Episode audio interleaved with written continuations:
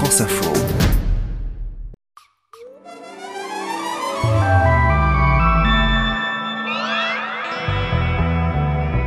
Mercredi 1er juin, aujourd'hui l'Ukraine fait le premier pas sur le chemin de l'Europe. Nous soutenons le statut de candidat immédiat à l'adhésion à l'Union européenne pour l'Ukraine. Cela fait des mois que le président Zelensky réclame l'entrée de son pays dans l'Union européenne. Une étape majeure devrait être franchie d'ici la fin de la semaine, mais cette décision symbolique pose de nombreuses questions. L'Ukraine est-elle prête à remplir tous les critères pour s'installer à la table des 27 une fois que vous êtes candidat, j'allais dire, bah, le plus difficile commence. Les Ukrainiens se sentent-ils vraiment européens? Et c'est surtout les, jeunes, hein, les jeunes qu'on a croisés ici euh, à Kiev, évidemment à Lviv, ces jeunes Ukrainiens qui ont entre 20 et, 30 ans se sentent aujourd'hui beaucoup plus tournés vers l'Europe que euh, vers euh, le voisin russe. Et puis les autres candidats, ne risquent-ils pas d'être un peu jaloux?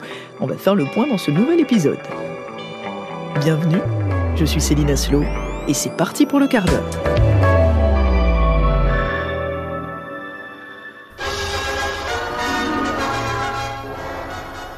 Dix ans se sont écoulés depuis ce jour de mars 1957 où les ministres des Affaires étrangères des six pays déjà groupés au sein de la CECA paraffaient un document capital pour l'avenir de l'Europe, les traités instituant le marché commun et leur atome.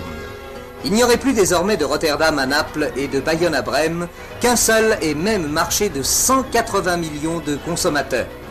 Un marché à l'intérieur duquel les hommes, les marchandises et les capitaux pourraient circuler librement. De Rotterdam à Naples, de Bayonne à Brême. Et pourquoi pas demain de Lisbonne à Kharkiv? L'histoire de la construction européenne ressemble un peu à une réunion de famille où on agrandirait peu à peu la table pour accueillir des invités.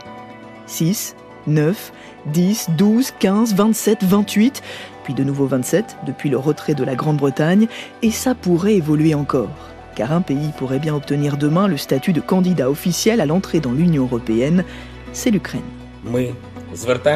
Nous nous adressons à l'Union européenne. Nous voulons intégrer l'UE sans délai via une nouvelle procédure spéciale. Nous sommes reconnaissants de nos partenaires d'être euh, à nos côtés, mais notre lutte, c'est d'être avec tous les Européens et surtout d'être égaux. Je suis convaincu que c'est ce qui est juste, je suis convaincu que nous l'avons mérité, je suis convaincu que tout cela est possible. Cette déclaration du président ukrainien date de février dernier, quelques jours à peine après l'invasion des forces russes. Volodymyr Zelensky annonçait clairement la couleur, lui aussi veut sa place au dîner de famille européen. Alors on a senti que les intéressés n'étaient pas hyper motivés par cette idée, notamment parce que ça pourrait être interprété comme un affront par la Russie. Alors le mois dernier, Emmanuel Macron avait même tenté une contre-proposition. Pourquoi ne pas créer un nouvel espace de festivité plus grand, plus ouvert, qui s'appellerait la communauté politique européenne? Car l'Ukraine, avait-il dit en substance, n'a pas tout à fait le standing pour manger à la table des 27 le degré d'intégration, d'intimité, de rapprochement, l'exigence des standards de notre Union européenne fait que cette perspective pour des États comme l'Ukraine, n'est pas atteignable à l'horizon de quelques années. Et donc, ce que nous devons, me semble-t-il, faire, c'est bâtir cette communauté politique européenne pour répondre à cette question, car il en va de notre stabilité politique et de notre sécurité. Bon, évidemment, ça n'avait pas trop plu au président Zelensky, qui avait aussitôt répondu.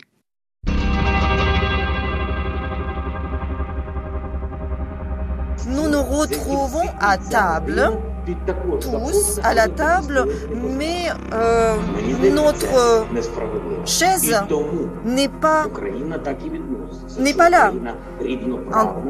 Je pense que ce n'est pas correct. Finalement, peu à peu, l'idée a fait son chemin. Et la semaine dernière, lors de son voyage à Kiev, Emmanuel Macron a fini par le dire, oui, il faut donner une chaise à l'Ukraine. Nous soutenons le statut de candidat immédiat à l'adhésion à l'Union européenne pour l'Ukraine. Alors demain, lors d'un sommet européen, les 27 chefs d'État et de gouvernement devraient donner à l'Ukraine le statut officiel de candidat à l'Union européenne. Est-ce que c'est la fin de l'histoire? Eh bien non, ce n'est que le tout début.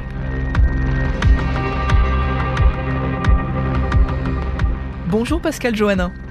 Bonjour. Alors vous êtes la directrice générale de la Fondation Robert Schuman et je compte sur vous euh, pour tout nous expliquer parce que vous connaissez tout ça par cœur. Euh, moi j'ai le sentiment que c'est pas si simple de devenir euh, candidat à l'adhésion, en tout cas à l'entrée dans l'Union européenne. Est-ce que vous pouvez nous rappeler tout simplement quels sont les critères? Alors, ils sont très simples. Il y a trois critères.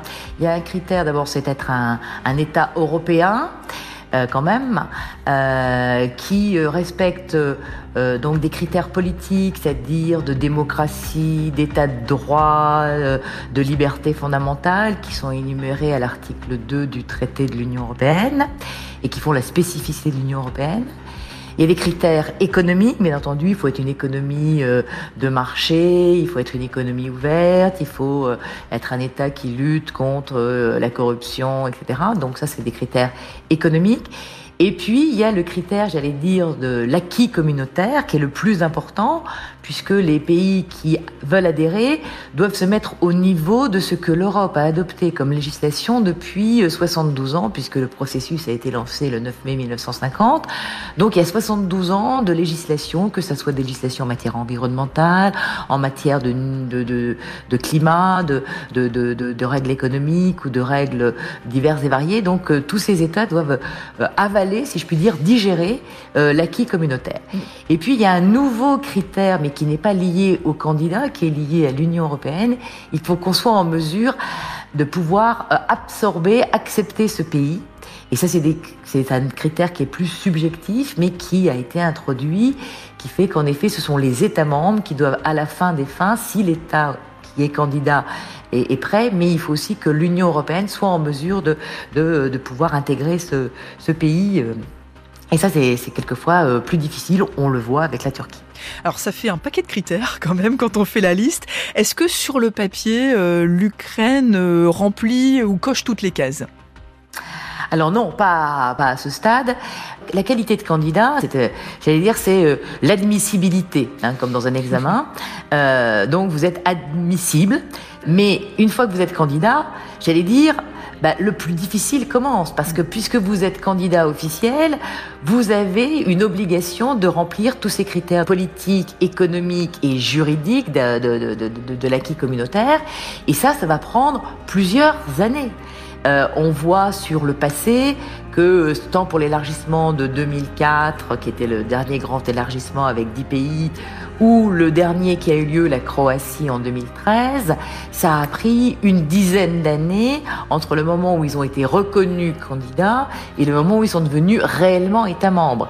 Et là, pour l'Ukraine, aujourd'hui, compte tenu de la guerre, en fonction de la durée de la guerre, on n'imagine pas, en effet, l'Ukraine en mesure de mettre toutes les forces de son administration ou de ses, de ses équipes sur la négociation avec l'Union européenne, alors qu'ils sont sur le terrain pour essayer de défendre leur territoire et leur liberté. Alors justement, ces Ukrainiens qui défendent leur territoire et leur liberté, est-ce que ça les rassure d'entrer dans le long, très long processus pour devenir peut-être un jour un pays européen? Est-ce que ça sert à quelque chose quand on est sous les bombes, quand on se bat contre l'armée adverse? J'ai appelé Yann Galik, c'est l'un des envoyés spéciaux de Radio France en Ukraine.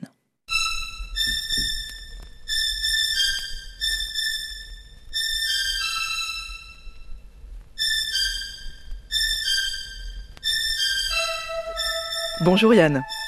Bonjour. Merci beaucoup d'être avec nous aujourd'hui dans le studio du quart d'heure grâce aux moyens techniques d'Arthur Gerbeau qui t'accompagne dans cette mission en Ukraine. Euh, je voulais vous demander d'ailleurs où est-ce que vous vous trouvez précisément aujourd'hui? Eh bien, nous sommes arrivés euh, hier soir à Kharkiv, euh, tu sais, la, grande ville, la deuxième agglomération ukrainienne dans le dans le nord-est du pays, ville qui a été euh, intensément bombardée par les Russes. Alors évidemment, ça s'est calmé depuis quelques semaines, depuis que l'armée russe s'est recentrée, a concentré ses forces dans le Donbass, un petit peu plus au sud d'ici. Mais pour te donner une idée, Céline, c'est quand même une ville Kharkiv qui a été bien détruite. Euh, alors évidemment, ce ne sont pas les, images de, de Mariupol hein, euh, ou de villes qui ont été quasiment rasées, mais il y a quand même beaucoup de destruction dans le centre-ville. À Kharkiv, l'ambiance est encore euh, encore bien spéciale. Hein. Quand tu arrives, les rues sont quasiment vides. Il y a quelques voitures qui passent. La nuit, bah, les feux s'éteignent dès que la nuit tombe. Donc la ville est quasiment dans le noir. et pourquoi d'ailleurs? Pourquoi on éteint les feux? Bah, Simplement pour pas donner d'indication à l'ennemi russe, parce que l'artillerie russe est, plus aux portes de la ville maintenant, mais elle est encore, elle est encore à portée de tir. Donc cette nuit, par exemple, on a entendu des, tirs vraisemblablement de DCA, la défense antiaérienne, assez régulièrement. Donc ça fait trembler un petit peu les fenêtres de la chambre d'hôtel dans, laquelle nous dormons. Mais voilà, c'est une ambiance très particulière encore à, Kharkiv. On sent là encore que, que la guerre n'est pas très loin et qu'elle surtout elle est loin d'être terminée. Alors justement dans cette ville encore marquée par la guerre, dans cette région, hein, vous êtes tous proches euh, de la frontière russe. Est-ce que les gens t'en parlent de cette idée d'une candidature à l'Union européenne ou est-ce que ça paraît finalement très lointain tout ça? Mais je dirais qu'il y a deux, deux réactions par rapport à par rapport à ça. Alors c'est vrai que là on est très près de la frontière russe.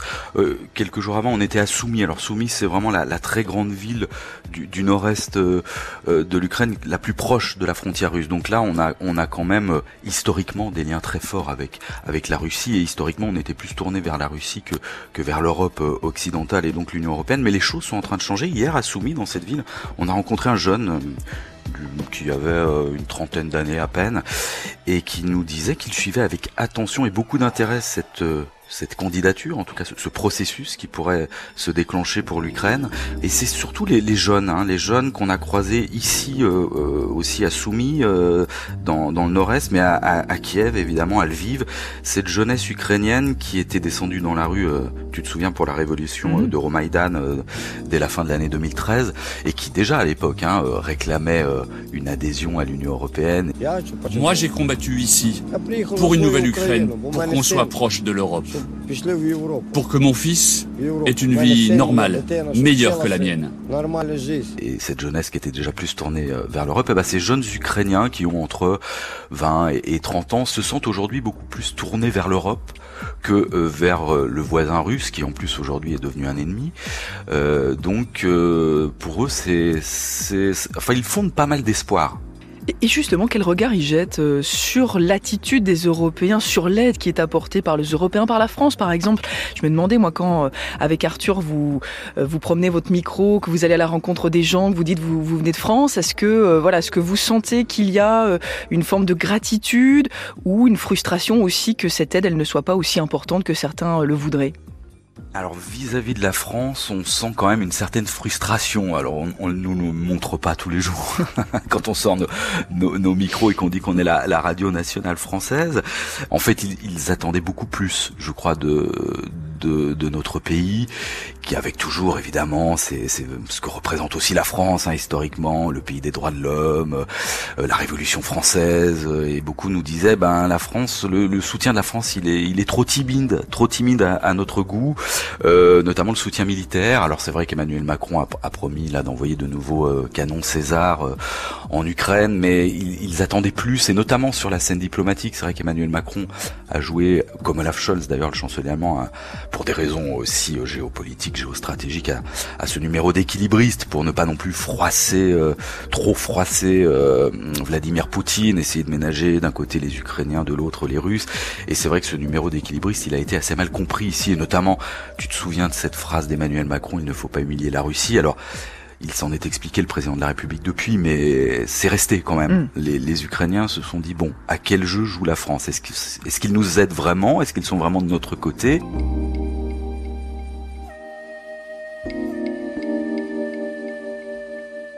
Cette candidature, c'est donc sans doute aussi un geste symbolique, un gage de bonne volonté, au moment où l'Ukraine se questionne justement sur le soutien de l'Europe.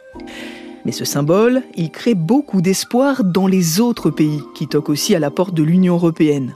Demain, les 27 devraient accorder également à la Moldavie le statut de candidat officiel.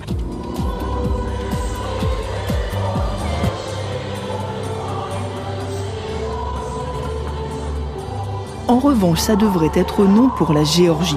Alors lundi, 60 000 personnes sont descendues dans la rue à Tbilissi et la présidente de la Géorgie s'est adressée en français à Emmanuel Macron. Monsieur le Président, nous espérons que la France sera aux côtés de la Géorgie pour la décision historique qui doit être prise lors du prochain Conseil européen. Il y a ceux qui aimeraient devenir candidats et puis il y a ceux qui le sont déjà depuis des années comme l'Albanie, le Monténégro, la Macédoine du Nord, la Serbie, la Turquie, qui pourraient donc jalouser quelque peu la priorité donnée au dossier ukrainien. Alors faut-il accepter de faire des déçus, au risque de voir peut-être ces pays basculer vers des régimes plus autoritaires?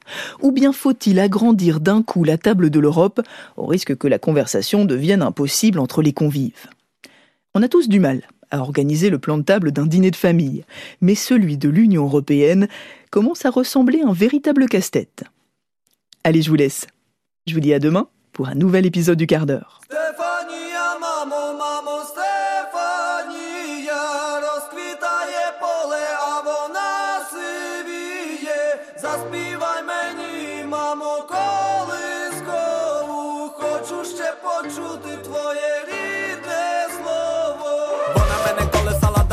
Брат забрати мене бо дала вона напевне знала, може більше і від соломона. Ломаними дорогами прийду, я завжди до тебе, вона не розбудить, не будить. Мене в сильній бурі забере бабулі від дулі, ніби вони кулі Дуже добре знала, мене не була обманута, як було дуже втомлена, гойдала мене в